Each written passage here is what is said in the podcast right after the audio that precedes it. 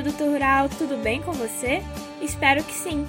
Nós somos o Grupo de Extensão e Pesquisa Animais para Agroecologia, da Universidade Federal de Viçosa. Buscamos uma produção animal com menos impacto, respeitando o meio ambiente, os animais e as pessoas envolvidas no processo. Prezamos por uma produção sustentável e que prioriza o melhor aproveitamento dos recursos presentes na sua propriedade. E queremos convidar você a caminhar junto a nós nesse aprendizado. Bem-vindos, pessoal, a mais um programa do Animais para Agroecologia. Hoje vamos falar de um assunto muito interessante para a bovinocultura leiteira. Vamos conversar sobre o uso da homeopatia como contribuição para a sanidade dos animais. Já ouviram falar sobre homeopatia? E para enriquecer o nosso programa, trouxemos o Alexandre Mendonça, que é médico veterinário formado pela Universidade Federal de Viçosa. Seja bem-vindo, Alexandre! Estamos muito felizes por sua participação e obrigado por aceitar nosso convite. Olá, Camila, olá, ouvintes deste programa. Para nós é uma alegria estar de volta para falarmos um pouco mais então sobre homeopatia, agora através eh, de outras redes de, de comunicação. Então, meu nome é Alexandre, sou médico veterinário formado né, pela Universidade Federal de Viçosa em 97, vice-presidente então da Associação Brasileira de Homeopatia Popular e eh, professor do curso de extensão universitária em homeopatia. Né? E eh, para começar então a nossa conversa, falar sobre homeopatia, né? Nós precisaremos de um bom tempo né, para estarmos conversando, mas resumidamente é, é uma forma diferente de você é, encarar o seu paciente, é uma forma diferente de você aplicar a medicação, uma medicação é, natural que não tem seus efeitos colaterais, né? E que tem é, quatro princípios básicos, né? O primeiro, em que a, a, a cura uh, se faz pela lei dos semelhantes, né? Então, semelhante cura o semelhante. A segunda lei fala então uh, sobre o medicamento experimentado nas pessoas sadias, né? Que é bem diferente daquilo que a gente uh, aprende, né? Ou, ou visualiza no tratamento químico, onde os medicamentos eles são testados nos animais e depois nas pessoas, né? Então, na homeopatia nós é que vamos experimentar primeiro. A terceira lei fala do medicamento feito em doses infinitesimais, ou seja, todo medicamento homeopático ele vai ser diluído e dinamizado, né, dentro de, um, de uma forma de preparação é, muito simples, né, é, de uma forma que é, é eu acredito que seja a, a, a, libertação do produtor, né, esse grito de liberdade a gente consegue dar é, com homeopatia, né. E a quarta lei fala então sobre o uso do medicamento eh, sempre que possível de eh, forma única, né, de nós trabalharmos o um medicamento único na, na homeopatia. Muitas pessoas acreditam que a alopatia, que são os medicamentos chamados convencionais, é oposta à homeopatia e que o uso de um significa a exclusão do outro. Você poderia discutir conosco sobre esse pensamento e nos explicar o que difere a homeopatia dos tratamentos chamados convencionais? Pois bem, Camila, essa é uma, uma contradição muito grande que a gente vê é, difundida né, entre as pessoas, e principalmente entre os agricultores que estão utilizando a homeopatia, mesmo no sistema convencional, de que um acaba excluindo o outro. Né? A homeopatia ela tem como objetivo reforçar o sistema de defesa dos seres vivos, né? sejam animais, sejam as pessoas, sejam as plantas, né? o próprio solo. Né? É, então ele, ele tem um estímulo diferente do medicamento químico que tem uma ação contrária, né? o do matar a bactéria, do matar o fungo, do matar o verme. Né? É, mesmo no sistema convencional, o uso da homeopatia ele é indicado também, sabe? Porque é, nós, nós entendemos que ao reforçar a, a, defesa desses seres vivos, né, o próprio medicamento químico passa a ter um efeito é, muito mais efetivo também. Né? É, é o que eu falo com o pessoal, né? O, o futuro da indústria química está na, tá na dependência da homeopatia, né? Justamente por conta uh, dessa capacidade que o medicamento homeopático tem uh, de gerar uh, nos, nos, seres vivos, né? essa resistência, essa resiliência, né? essa capacidade de reagir com mais facilidade frente às adversidades da vida, né? Então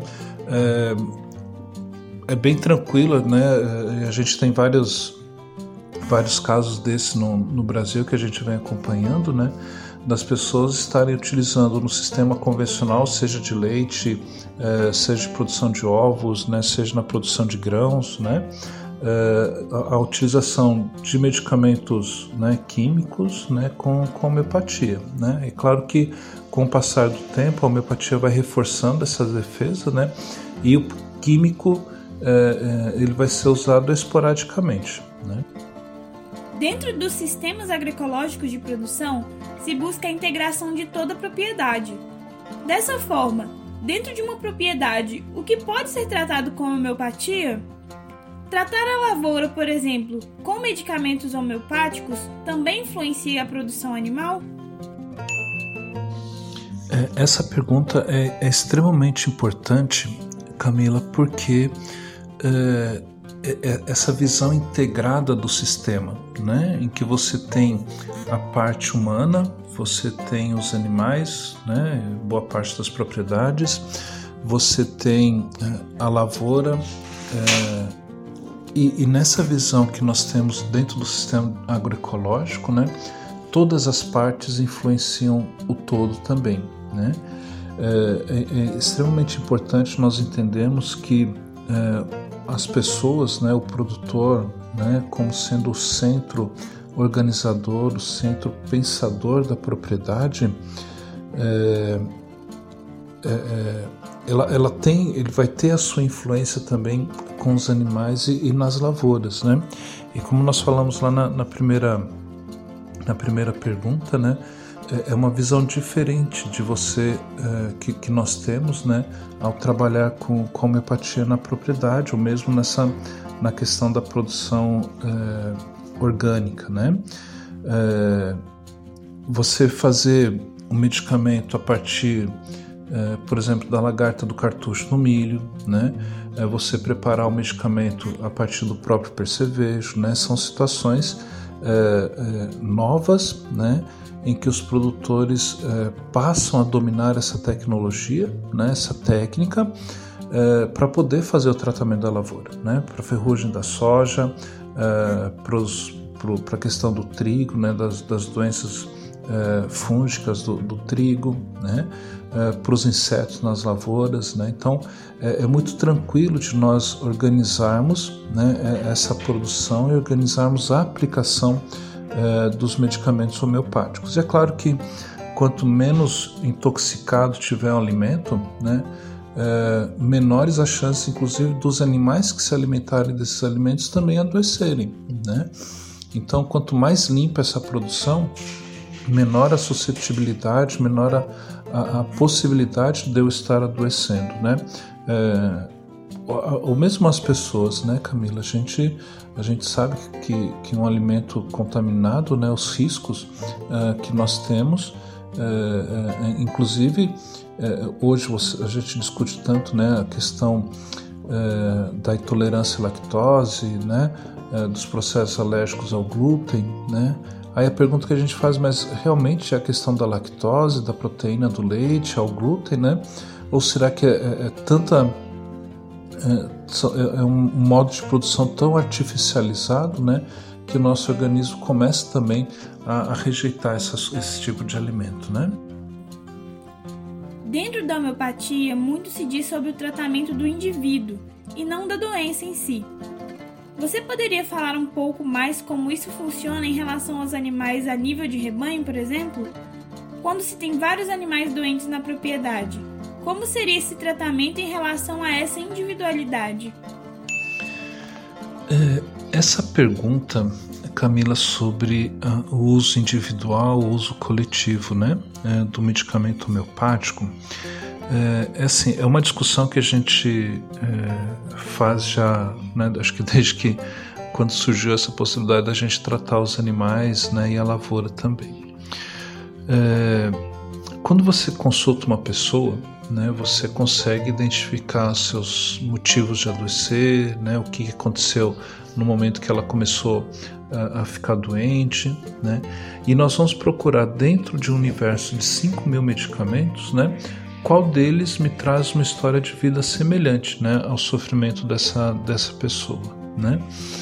É, tem um livro né, que Hahnemann deixou para nós, que é o Organon, o órgão da arte de curar, é, e Hahnemann passa para nós toda. Né, Hahnemann foi o, o, médico alemão né, que iniciou na prática o uso da homeopatia nos anos 1800, né, e ele deixa essa, esse livro para nós como um orientador. E nesse livro, Hahnemann ele vai falar uh, do uso da homeopatia nas epidemias, né? como a gente está vivendo agora com, com a questão da Covid, né? de nós estarmos utilizando o medicamento homeopático como preventivo ou mesmo como curativo. Né? Pois bem, quando se trata então de rebanho, uh, o nosso trabalho vai ser uh, individualizar esse rebanho, entende? eu posso pegar uh, estudar a mamite numa propriedade, né? eu posso estudar os parasitas na propriedade, eu vou estudar o comportamento do rebanho, né? para nós conseguirmos chegar no medicamento homeopático. É claro que quando você pega uma propriedade uh, com 12 mil, 10 mil cabeças de gado de corte, né? como é que você vai individualizar? Né? Não tem como, né? é humanamente impossível. Né? a gente conseguir fazer isso, né? Mas o rebanho ele tem uma história, a propriedade ela tem uma história, né? O que a torna diferente do vizinho, né? É, pode ser um vizinho de cerca, mas uh, as propriedades elas vão uh, uh, viver e vão expressar sua forma de desequilíbrio também de forma individualizada, né? Então, o tratamento individual é muito legal você fazer, por exemplo, numa propriedade pequena, né, numa agricultura familiar, em que você consegue individualizar, uh, principalmente o, gado de leite, né, as vacas, uh, que têm seus nomes, uh, os produtores, a produtora conhece bem a personalidade de cada uma dessas vacas, né? então facilita para nós o trabalho como homeopata a indicação do medicamento único. Né? Então é, fica mais é, tranquilo para nós é, trabalharmos assim. Agora, quando você pega um, um aviário né, industrial, uma sunicultura industrial, é, se torna mais, mais difícil, embora a, a, questão da individualização, né? Embora eles também tenham a, a, sua história. Aí, de novo, né, aquilo que você já perguntou anteriormente, né? A importância uh, da dinâmica da vida dos produtores, né? Influenciando nessa dinâmica, inclusive, do adoecer né, desses animais também. Né? Então é importante nós entendermos né, é, como que cada um se comporta né, para conseguirmos entender também essa rotina do uso da homeopatia de forma populacional, né, que é que já era previsto por Hahnemann uh, e que era, né, um, inclusive quando ele trabalhou na epidemia da cólera na, na, na, Europa em 1820, ele utilizou a homeopatia tanto da forma preventiva quanto da forma curativa. Por quê? Porque ele estava enxergando a cólera como seu indivíduo, como eu posso estar enxergando a mamite numa propriedade como meu indivíduo, né? E assim vai, né? E por que que isso é importante para nós, Camilo? Porque é, nós não vamos inviabilizar a, a, o uso da homeopatia né, por conta de não é, individualizarmos um rebanho, individualizarmos uma, uma vaca, um, um, um, porco, uma galinha. Né? É, mas ter essa visão coletiva também faz parte da, do uso da homeopatia.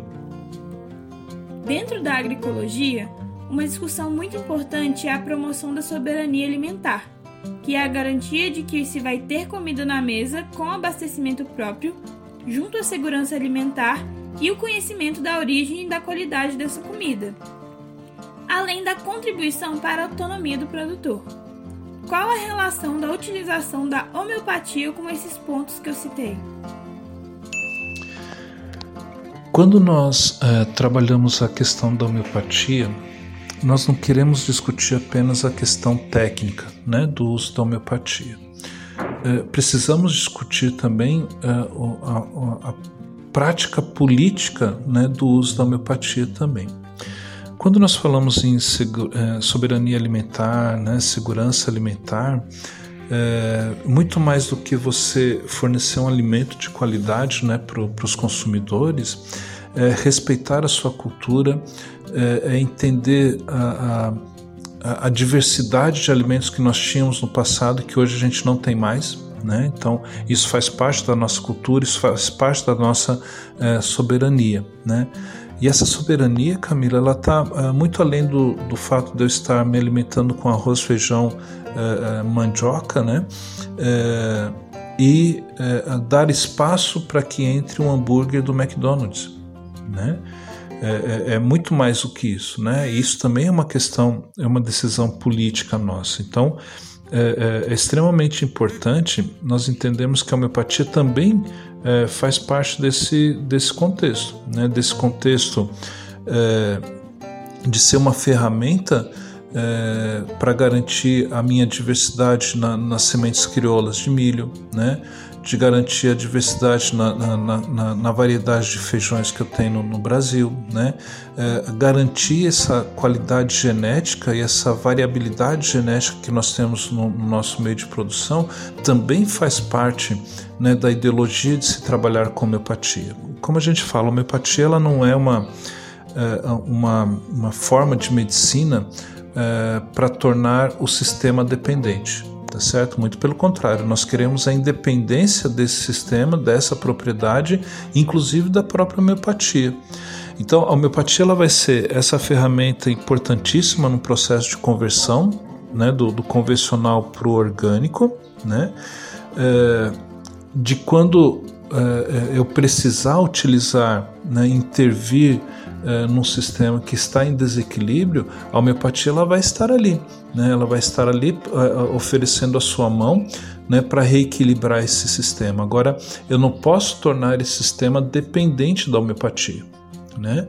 Ela vai estar, é como eu falo, né? A homeopatia é um medicamento que você vai ter em casa para o dia que a, né, as suas energias estiverem baixa, o medicamento vai estar ali para fazer essa reposição, vai estar ali é, para te dar esse fôlego novamente, né?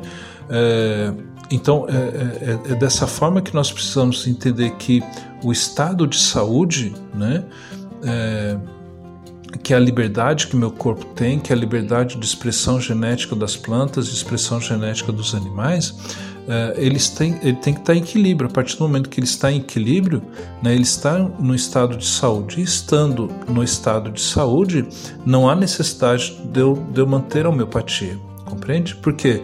Porque nós conseguimos atingir o nosso objetivo, que era justamente ter eh, esse sistema eh, em equilíbrio. Né? Então, eh, tudo isso que a gente está falando, né, ela parte desse grito de liberdade do produtor, que me leva a uma produção independente, né, que me leva a, a, a, colocar na mesa do consumidor um produto de qualidade, né, e que faz com que este consumidor também é, tenha nesse alimento não um, uma, uma, sustentação para alimentar o corpo, né? Eu tenho que entender nesse alimento também como algo transformador, né? Esse consumidor ele não pode ser visto simplesmente como consumidor, né? Ele tem que ser é, visto como um transformador do meu alimento. E o meu alimento ele não pode ser transformado em morte neste corpo né? ele tem que ser transformado em vida. Né? E, é isso, e isso faz parte da soberania, isso faz parte da, da questão da, da segurança alimentar. E para finalizarmos, dentro da sua experiência, quais você considera os principais desafios do uso da homeopatia na medicina veterinária, sobretudo com os animais de produção? Quando nós falamos da homeopatia, é, para, para, para a agricultura, Camila, é, um desafio muito grande é, é romper né, com essas barreiras dos preconceitos. Né? Ah, remedinho muito baratinho não funciona. Né? Ah, homeopatia? Ah, homeopatia é aquele negócio que demora né, a fazer efeito. Ah, homeopatia né, tem que ser usada junto com químico, né? ou se usar o químico, como você perguntou anteriormente, não posso usar homeopatia. Né? É, tudo isso é, é, tem que ser colocado na mesa né, e discutido com o produtor. Muito mais do que a dificuldade de você trabalhar com homeopatia, a gente trabalhar a extensão. Né? A, a extensão rural hoje, para nós como médicos veterinários, engenheiros agrônomos, ou tecnistas, técnicos né, em, em agricultura ou técnicos em agropecuária, é o grande desafio, é a forma de nós nos comunicarmos né, é, com o trabalhador, né, com o trabalhador rural, né, com o trabalhador da, da cidade, né, é, de fazer entender que a homeopatia não é um pacotinho tecnológico, né, em que ele vai substituir uma bisnaga de antibiótico por um pacotinho de homeopatia, mas que ele leva para casa uma filosofia de vida diferente, leva para casa uma visão de mundo diferente, né? É, essa é uma essa é uma das dificuldades é, ideológicas, né, de se difundir melhor a homeopatia. A segunda é, é a questão é, financeira, econômica, né? É, a dificuldade que nós temos hoje de convencer os nossos é, companheiros de trabalho né, de, da, do, potencial da homeopatia. Né? Nós não temos é, veterinários, nós não temos médicos, nós não temos agrônomos, nós não temos técnicos, nós não temos zootecnistas, homeopatas para ocupar esse espaço é, no mercado de trabalho. Né? E aí o que acontece? Você tem um, uma pessoa para falar de homeopatia, né? E para um que fala de homeopatia, nós vamos ter dois mil né, para falar do químico e ainda falar mal da homeopatia. E, e, e, aí a gente não fala nem em assistência técnica, é em insistência técnica mesmo. Né? Porque eu tenho que estar tá lá todo dia na casa do produtor batendo, ó, isso aqui funciona, isso aqui pode funcionar, isso aqui vai. Né? A questão da, da agressão uh, dos químicos, né? Uh, são barreiras que nós temos hoje que precisam ser transpassadas. Né? Então, onde você estiver, né, Camila, quem está nos ouvindo agora, né, como técnico que vai estar tá levando isso para o produtor, né, você vai ter seu trabalho reconhecido, né, você vai ter muito trabalho para fazer, né, é, mas infelizmente a gente não consegue é, ocupar os espaços que nós temos. Né? Para nós termos ideia, hoje no Brasil são é, entre os médicos, né, dos médicos humanos, né, é, são 5 mil, 6 mil médicos no Brasil todo, né? É, só que a gente tem aí 70% desses médicos trabalhando de, de São Paulo para baixo, né? De São Paulo, Minas, Rio, é, Paraná, Santa Catarina, Rio Grande do Sul, né? É, parte de Goiás, né? E, e, o Nordeste e o Norte, né? É, a gente tem muito poucos médicos homeopatas que ajudariam também a levar né, essa é, essa cultura para a população. Né? Então imagine os veterinários, né, todos os outros profissionais ali da agricultura. Né? Então são desafios que nós temos, né? mas que precisam ser encarados. Né? Então a gente coloca, né? E uma terceira situação é a questão prática mesmo da homeopatia, né? Muitas vezes é, para você conseguir é, a cura para o animal, você teria que estar tá dando medicamento a cada 30 minutos, né? É, durante pelo menos 3, 4 horas, né? É, essa é uma dificuldade prática, né? Que a gente tem a campo de fazer o produtor se convencer de que dessa forma ele pode é, curar os animais, né? E muitas vezes vai o que? Vai pela praticidade, né? Ah, me aplica ali uma dose de antibiótico para não precisar mais me incomodar, né? Então é, essa é uma dificuldade que nós, nós temos também. Né? Mas são dificuldades que estão sendo superadas, né? aos poucos os produtores vão entendendo também é, a importância de se trabalhar com uma produção limpa né? e a importância de ter a homeopatia como sua companheira né? de, de trabalho. O programa de hoje foi muito legal, não é mesmo? Espero que tenham gostado. Gostaria de agradecer mais uma vez ao Alexandre pela participação e por trazer esse assunto tão interessante na produção de bovinos de leite. E lembrando que semana que vem estaremos de volta, falando sobre destinação de dejetos no sistema de produção. Caso queiram tirar alguma dúvida ou fazer alguma observação a respeito, podem entrar em contato conosco pelo nosso e-mail animais.agricologia.ufv.br. Sigam-nos também em nossas redes sociais, Instagram, arroba GapoFV e em nosso Facebook e YouTube, Animais para Agroecologia, para poderem acompanhar as novidades por lá. Tenham um ótimo dia e até semana que vem!